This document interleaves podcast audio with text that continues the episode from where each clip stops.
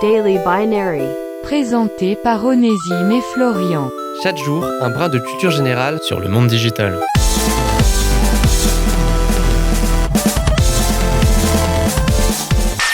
Aujourd'hui, dans Daily Binary, on va pour une fois prendre position sur un sujet très particulier. Oui, cette émission sera la seule où officiellement on va dire qu'un truc est vraiment cool et devrait être plus démocratisé.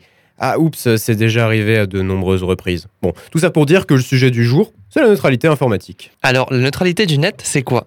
Eh bien, c'est un principe devant garantir l'égalité de traitement de toutes les données qui transitent sur la toile. En 2009, lors des rencontres mondiales du logiciel libre, Benjamin Bagard, un des pionniers d'Internet en France, a proposé quatre principes essentiels pour la neutralité informatique. Le premier, c'est la transmission des données par les opérateurs sans en examiner le contenu. On n'ouvre pas le courrier des autres, c'est pas très poli. Ensuite vient la transmission des données sans prise en compte de la source ou de la destination. On livre n'importe où et sans chercher à savoir d'où ça vient. Puis la transmission des données sans privilégier un protocole de communication. Tout le monde doit être traité pareil. Et pour finir, la transmission des données sans en altérer le contenu. Ça évite de se retrouver avec un poème de Baudelaire alors qu'on attendait les coordonnées bancaires d'un gros client. En résumé, ces principes sont tout autant applicables dans le monde réel que pour le monde du numérique.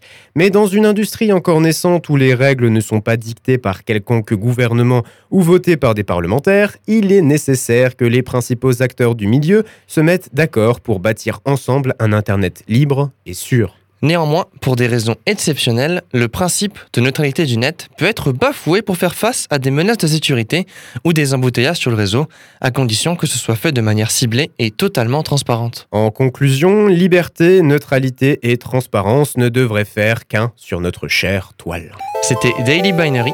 Rendez-vous demain pour une nouvelle dose de culture générale sur le monde digital.